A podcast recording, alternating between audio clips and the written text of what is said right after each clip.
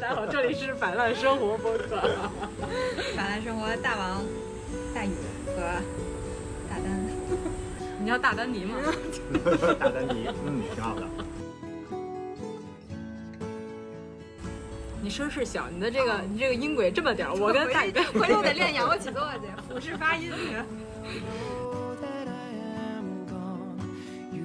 我们小到抽屉，大到人生都能整理，嗯，这个就是我对生活整理师的一个定义。对，所以这就是当我们扔扔父母的东西的时候，其实也是一种越界。对啊，但是我也干过这事儿，对不起啊，妈妈。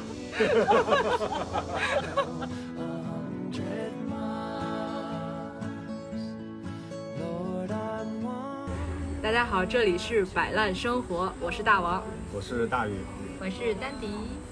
这是我们第实第一次实验的录播，然后现在我们是在麦子店的大小咖啡外边，嗯然后吃着喝着，然后打算试一试看一看。好，那个我要说一下，我们三个人都是生活整理师，对吧什？么是什么是生活整理？生活整理师呢？好，这个这个让大宇哥来解释一下。啊，生活整理师，我也不知道什么是生活整理师。直接白了。什么是生活整理师呢？我觉得这应该是从英文的名字翻译过来的，对不对？啊，那英文就可以让丹丹来说。不是，这日文的名字翻译过来的，对吗？对，因为我们这个是有一个比较悠久历史的这么一个一个职业。哎，开嗯开多？悠久呢？对，你看我们这个历史怎么也得四十多年，对不对？上两位数嘛，中年啊人，中年人。对，跟我的年纪差不多。啊，有道理哎呀呀呀！嗯，所以我们解释了嘛，生活整理师。就是别人老问我，我我这么解释一下啊嗯，就老有人问我说，哎，你们都是干嘛的？嗯，然后我就说，我们小到抽屉，大到人生都能整理，嗯，这个就是我对生活整理师的一个定义。这么玄学吗？让对方有什么有什么表示吗？听完这一段，对方有没有觉得话题终结者？嗯，死过瘾，退出？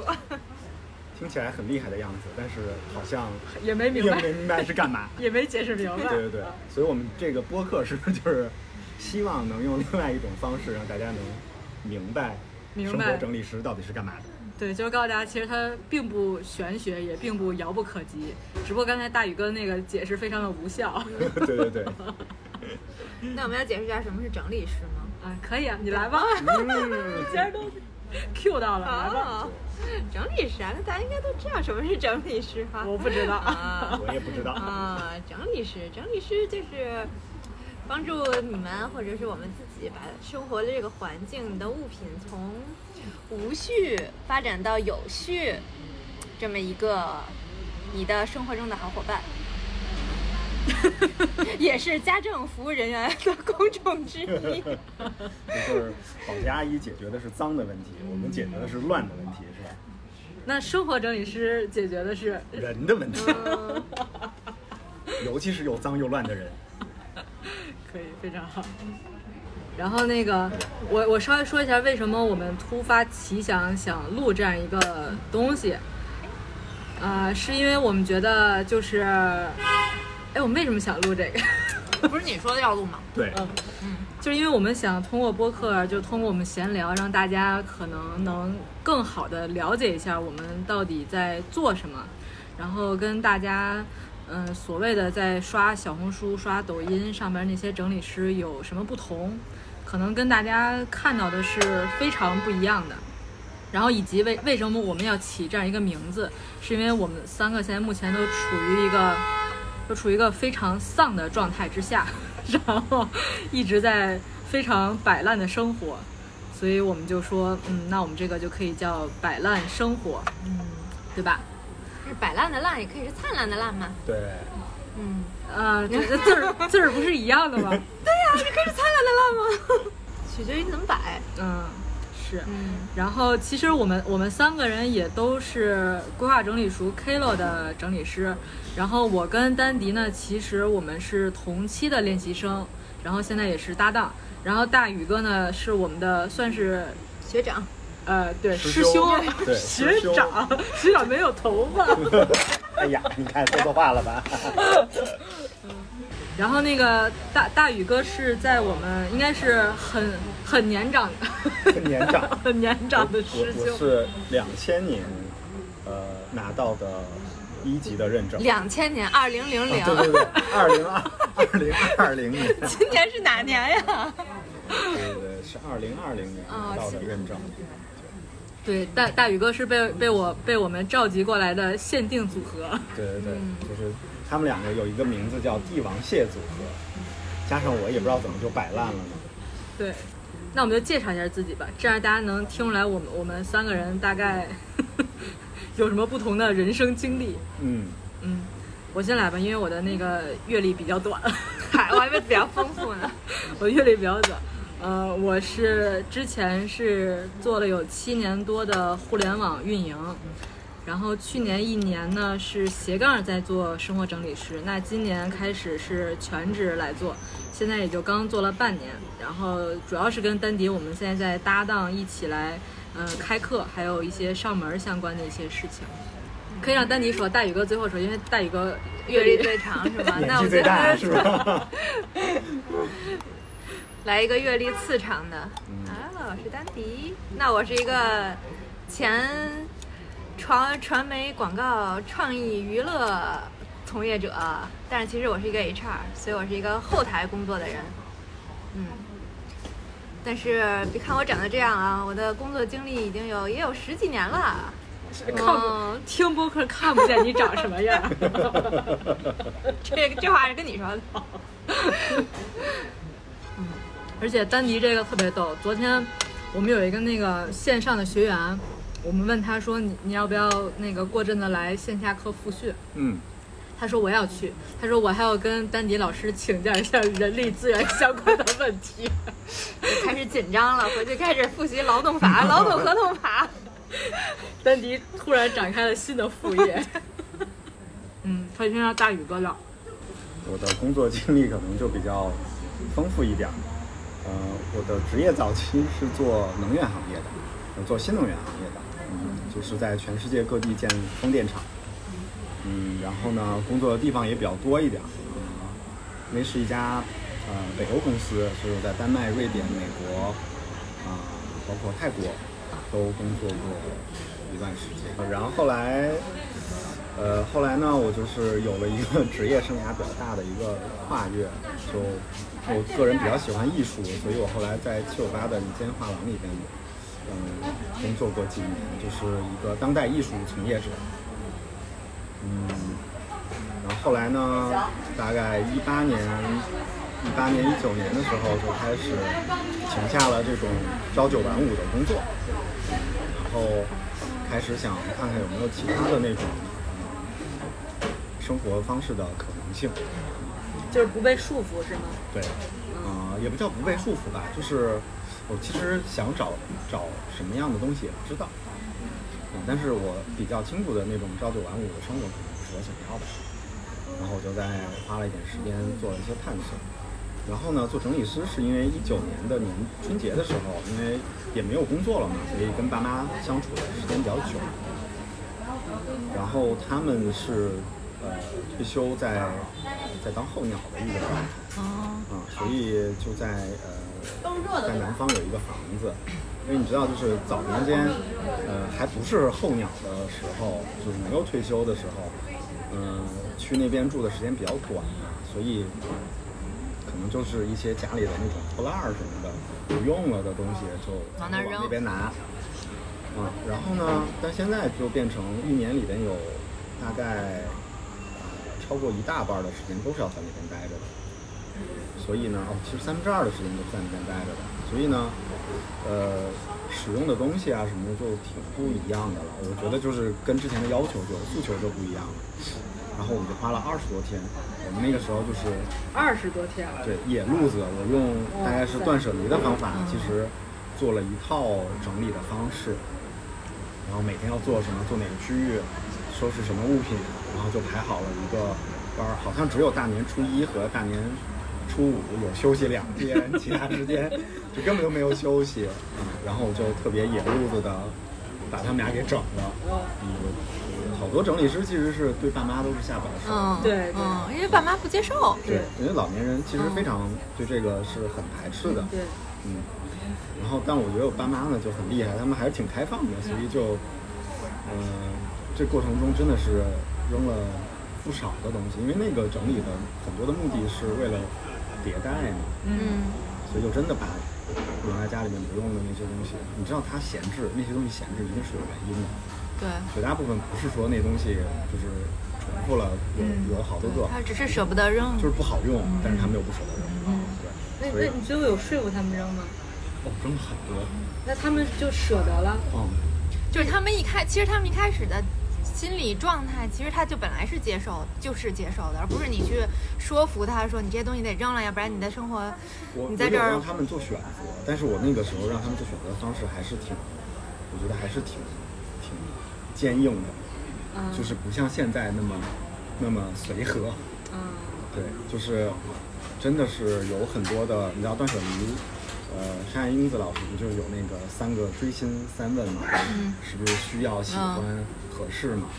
然后我就真的一个一个东西就这么问他们，然后真的绝大部分的东西是不需要的，然后也也不怎么喜欢，然后其实用起来也不怎么合适，所以就他们我觉得是面对那个过程是挺困难的，就是有很多挣扎，但是后来随着那个过程，我觉得他们的那个变化是在自己慢慢发生的。嗯，就是其实你启动，它等于他们启动起来其实还是比较容易的，就是你没有去说服他，对对对对因为我们当时但可能只不过过程他可能需要纠结一阵子或者怎么样，而且他们可能也是觉得，你想一年能在一起共同生活的时间也不久，能见面的机会也不多，然后用这种方式其实是挺特别的一种，怎么讲叫互相了解的这么一个方式，嗯就深入了解的这么一个方式，所以我觉得他们还挺挺配合的。就是想的挺明白的，我觉得那对要这样的话，对，然后当时嗯，那你们专业当中有争吵吗？因为我感吵，架是没有吵的，嗯，吵架是很神奇的没有吵。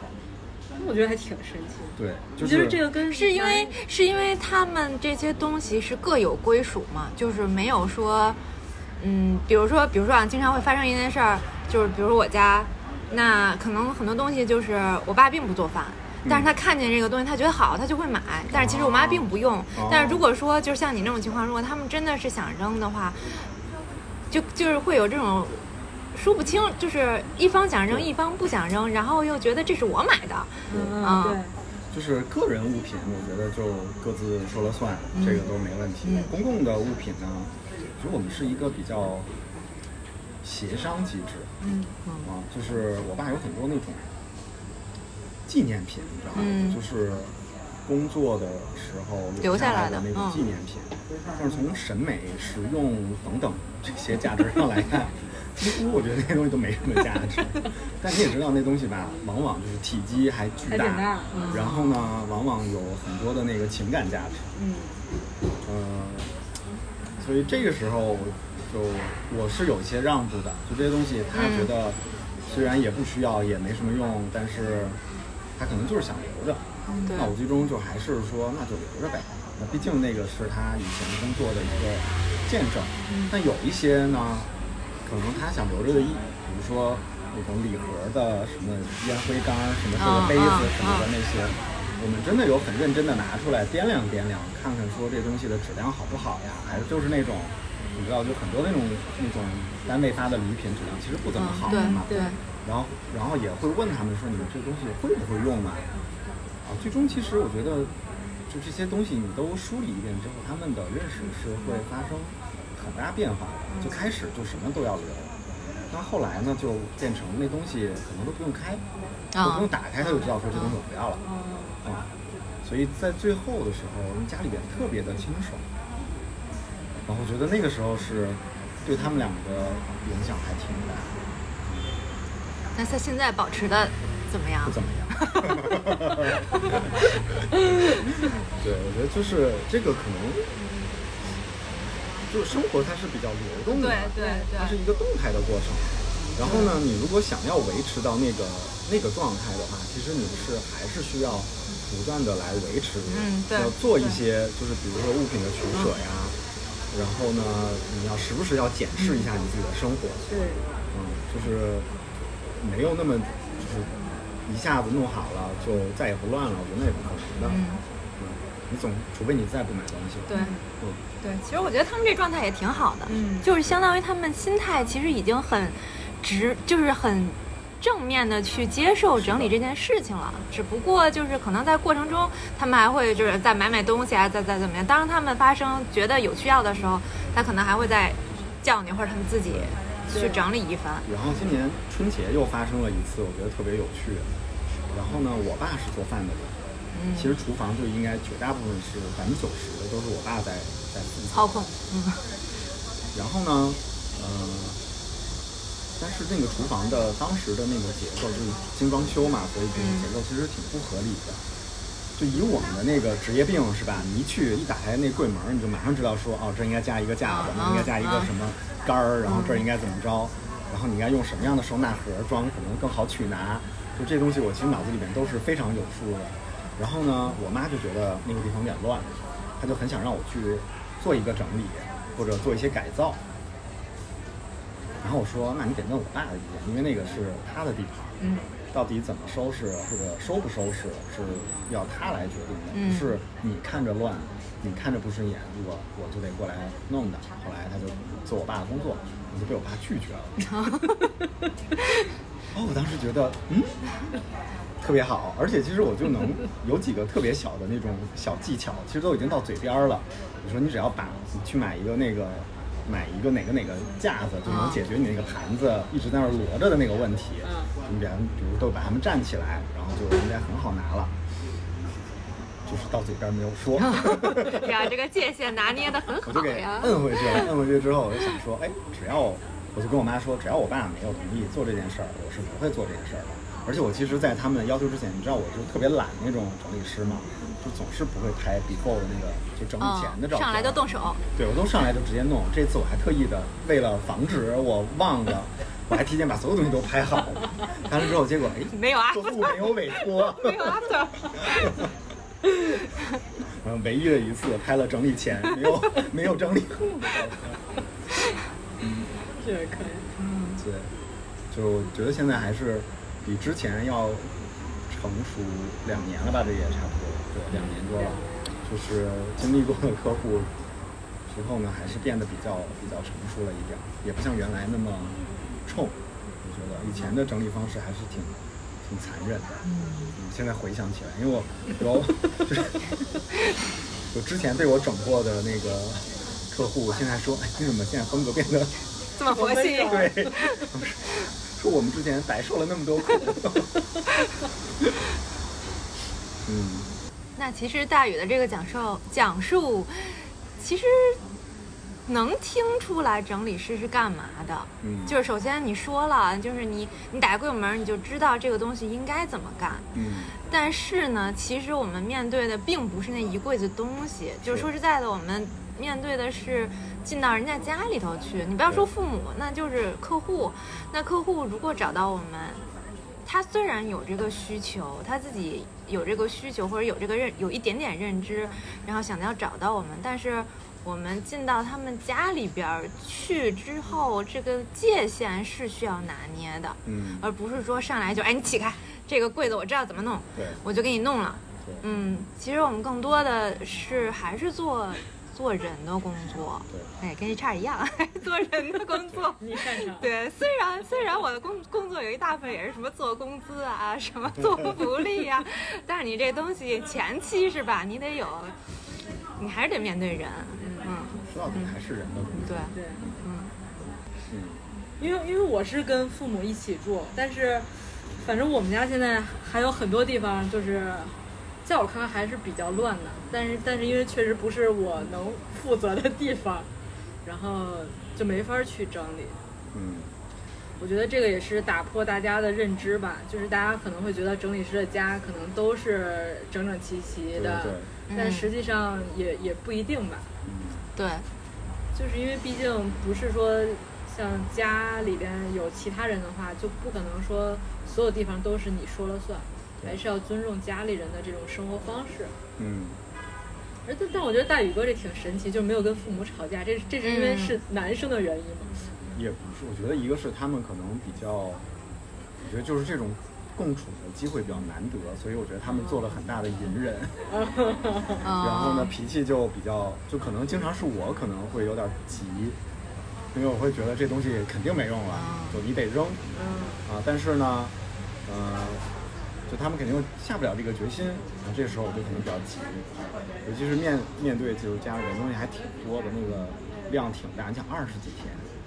嗯是，对吧？嗯而且其实就两个老人一块儿，也不能叫，我觉得也不管他们叫老人吧，就现在 可能体力比六十多岁你还好，。对对对，体力比我还好，走路比我还快。嗯哎，那我想知道他们，他们这个候候鸟的这个家，他他他是蚂蚁搬家一样的，就一趟一趟的，就每次去都会从你本来他住在家里边带点东西去，每次都带点东西去。他们都会就是记一些东西，然哦记一些后再带一东西些东西，嗯然后慢慢的把这个地方给添置起来了。其实是，嗯，因为我记得之前丹迪，你之前有一次那个咨询，不就是母女要打起来了吗？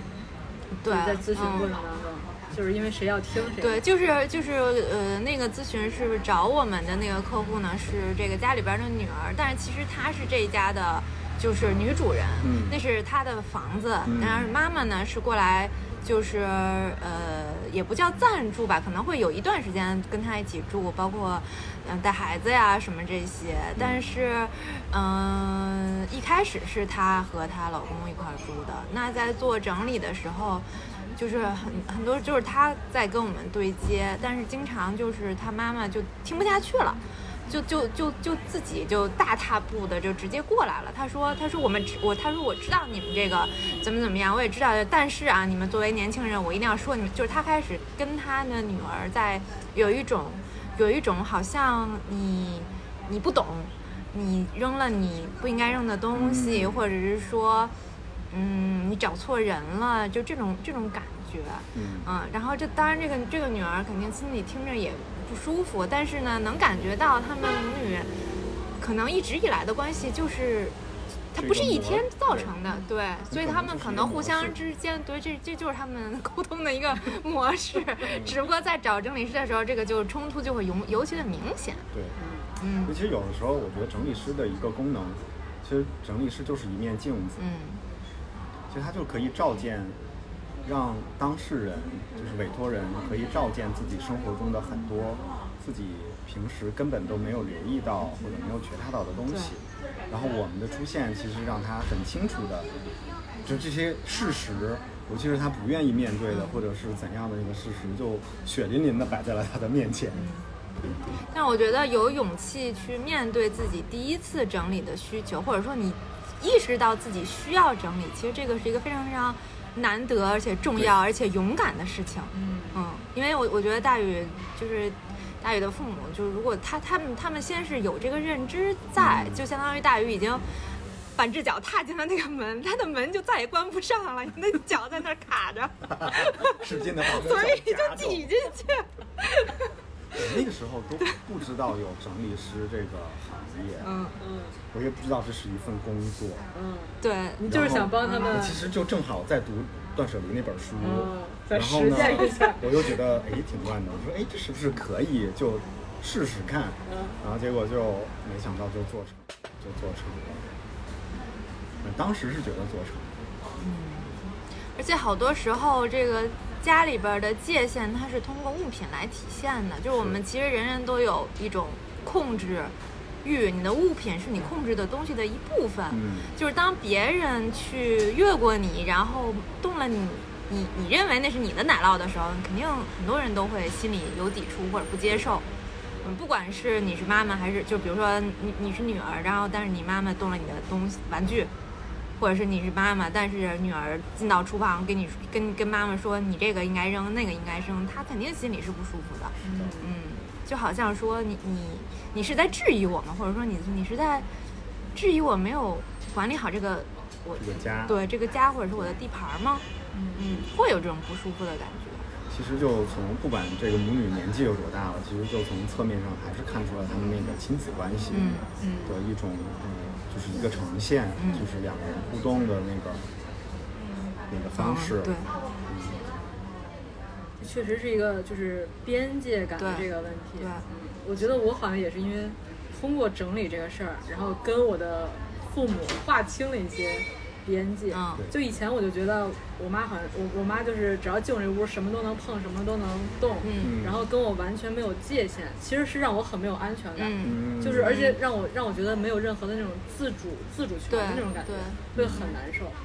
对，然后我逐渐的把把他们那屋属于我的东西 拿回了我这个屋，我觉得所以原来物品是水乳水乳交融的状态，是吗？你中有我，我中有对你，比如比如说就简单的，比如说像可能比如说家里边儿就是泳衣什么的，啊可能都会放在父母那屋阳台的柜子里边。哦然后比如说我要用的话，我就只能问我说泳衣在哪儿，因为是我妈收的，然后我没法自主的去选择我什么时候可以拿着泳衣直接去游泳这件事情。然后我现在就会把泳衣就专门放在我的衣柜衣柜里边，这样我想拿就想拿就想用就非常方便。嗯就很多这种，就全是可能父母认为是家庭共用的这种的东西，嗯但实际上我希望我能随时能用到，就想用的时候就直接拿到。但是之前就是所有的都要问我妈，嗯啊、现在基本上就是我爸会问我妈，然后我我很少再问我妈。啊那其实我觉得也这也是一挺有意思的话题，因为整理里边有一个那个方面叫亲子整理，就是这个也是好多家长特别感兴趣的嗯话题。我觉得，因为大王是我们这里边离童年最近的，其实我们可以 我们可以回头让大王讲讲他，如果他还记得的话，小时候他自己的东西，就是他是怎么处理或者整理的，或者是有没有一些小时候强迫症的经历，但是父母不让或者怎么样，就这种这种，大王，你是有强迫。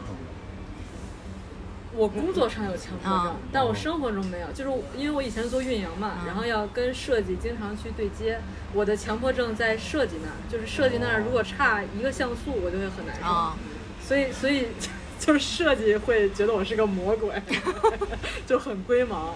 对，家里边儿其实整理家里边儿东西，我没有或者你自己的东西，没有，就很随意。就不是因为因为我刚才想起来什么，就是比如说像我小时候，就是比较介意别人动我东西，不是说介意别人把我东西弄乱了，或者也不是介意把这个东西你用了或者怎么样，而而是介意你在没有问我的情况下就动了它，就好像你哦，对你你对这个东西是我的，嗯。你你就是你好像是对，碰我的界限，就这个感觉。包括嗯。就是很多那个，比如说小时候可能有过，就比如说父母在你不知道的时候，把你的东西送给了别的小孩儿，嗯，这种情况，对这种这种情况，我觉得是童挺年的阴影的伤害，对吗？这真的是我这种阴影特别多嗯。就是以前我那个小时候，就一发烧就会去那个儿研所，然后去儿研所，然后出来的时候我就一定在儿研所门口买一个玩具，嗯买那个玩具回家我的烧就退了。我爸我爸我妈说就是比那个 去看病去吃药还管用，但是那些玩具后来陆续突然就消失了。嗯我然后我哪天想玩的时候，我就问我妈，我说我的玩具？我妈说给她的什么同事的孩子了，说觉得你已经过了这个年龄了，嗯对对对但是他们完全没有经过我的同意。嗯就是现在，你像现在，比如刷小红书，有很多那种肯德基、麦当劳以前那种啊对对玩具，玩具都是 old school 哇、塞，那个可值老钱了！那那些玩具都是我自己扔的，我真是想的后悔死了，抽我自己。都没有了吧？就就这种很多，就这种我真的是、嗯真的是心理阴影。还有比如说像之前我跟丹妮做过一次直播，就聊那个叫什么。我们那个什么怀回忆物品，啊对回忆物品对。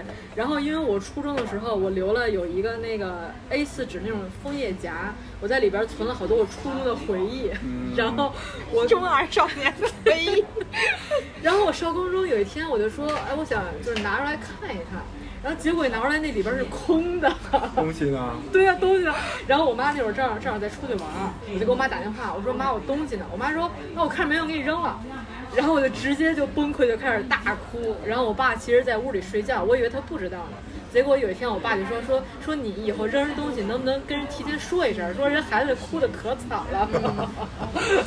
对，所以这就是当我们扔扔父母的东西的时候，其实也是一种越界。对嗯，当然我也干过这事儿，对不起啊，妈妈。道歉。对对对，对，然后或者是当我们有的时候家长帮孩子做整理的时候，你没有他的同意，或者是他不在场，你做这件事儿其实挺没意义的。对，嗯我觉得其实是两个问题，一个是界限，一个是信任不信任。嗯我觉得很多时候你替他做了这个决定，是因为你不相信他有能力做这个决定，所以你要跨过他来做这个决定。嗯，对，所以我相信大王那个哭是很委屈，很委，就是委屈的那种大哭。你要现在让我想要回想，我现在能哭出来。我跟你说，真的是那你现在哭一下吧，你想象那个里面都是什么？忘了。对，其实我也有，我也有。但我觉得现在如果要是扔的话，应该会扔它。但是我觉得那个决定自必须己扔，自己扔和别人替你，不不管这个人是你的女儿还是你的妈妈，这个人就是这个，或者是你的老公，这个都是另外一回事儿。对，我们家那天我去干嘛？我看见我妈的房间的床头还有我们，好像是我初中的时候，就我们三个人的合影还是什么的那种照片儿在，就还挺感慨的。不是，难道这种东西不是应该都留下来吗？为什么只有一？突然看到一个会很感慨。嗯，很多个。我是之前就是曾经有一个，就是我高中的时候，同学送的我一个奥特曼，就那会儿我我们管他叫咸蛋超人。嗯然后他送我这，然后我大学我就出国念书就不在家，但是有一次是，嗯，我爸我妈的同事来家里玩儿，带着孩子，然后我父母就把那个玩具送给那个小孩儿了，嗯。啊，然后当时我就就反正也挺难受的，因为并不是说我。并不是说我自私就不想把这个东西给人家，而是说你在，就是反正这个这个感觉是非常复杂的，就是这个是你的呀，对，这个毕竟是这有什么好复杂的？这是我的呀。是挺复杂的，是挺复杂的。这个就是这个东西是我干嘛给别人对，就是也可以给，嗯，但但是但是这个决定，对，这个决定可能得我来做，嗯。或者说，就是很多时候也不是说因为我们自私，所以就是因为好多家长会会会觉得孩子就是说你怎么这么把自己东西，就就是这么护食儿嗯啊嗯，但是其实护食儿是 是人天性里面的一部分，我觉得。就是说到底，可能还是尊重吧。嗯就你得尊重你自己那个孩子。嗯我倒是说到那个亲子整理，我最近我发现找到的人，往往都只是想让自己的孩子学整理，没有想自己学整理。不是说因为加到教育就是劳动课里边了吗？人好像都是让让孩子变一个童工，在家里，就是你要会孩子学会了之后，爸妈就免费劳动力对，不用管了。没有，爸妈也很想学的。但实际上这是一个耳濡目染的事儿，就是如果家长不会整理的话，孩子很难会整理。嗯，而且这个影响是挺深远的。对，就是我现在见到很多人跟我说，我觉得在一个混乱的环境里边非常的舒服、有人说，有人这样说，安全。嗯，那他的那个混乱是什么一种程度的，或者是他怎么定义这个混乱？呃，就我们认为的，啊，我我们认为的，多是吗？我们认为的，如果你要非要拿那个量表，我觉得就是在三级不到四级，就是比正常家庭再乱点儿。嗯然后呢，它其实对人的，就你刚刚说那个特别对，大王说的那个特别对，就是，嗯、这是一耳濡目染的过程。嗯其实他从小就生活在一个没有那么强烈秩序感的环境里面，在一个比较混乱的环境里面生活的话，他会习惯这个环境。然后呢，以后对他来讲，这个混乱的环境就是安全的。嗯、然后因为他们跟我说，他说觉得太整齐了之后，他们觉得难受。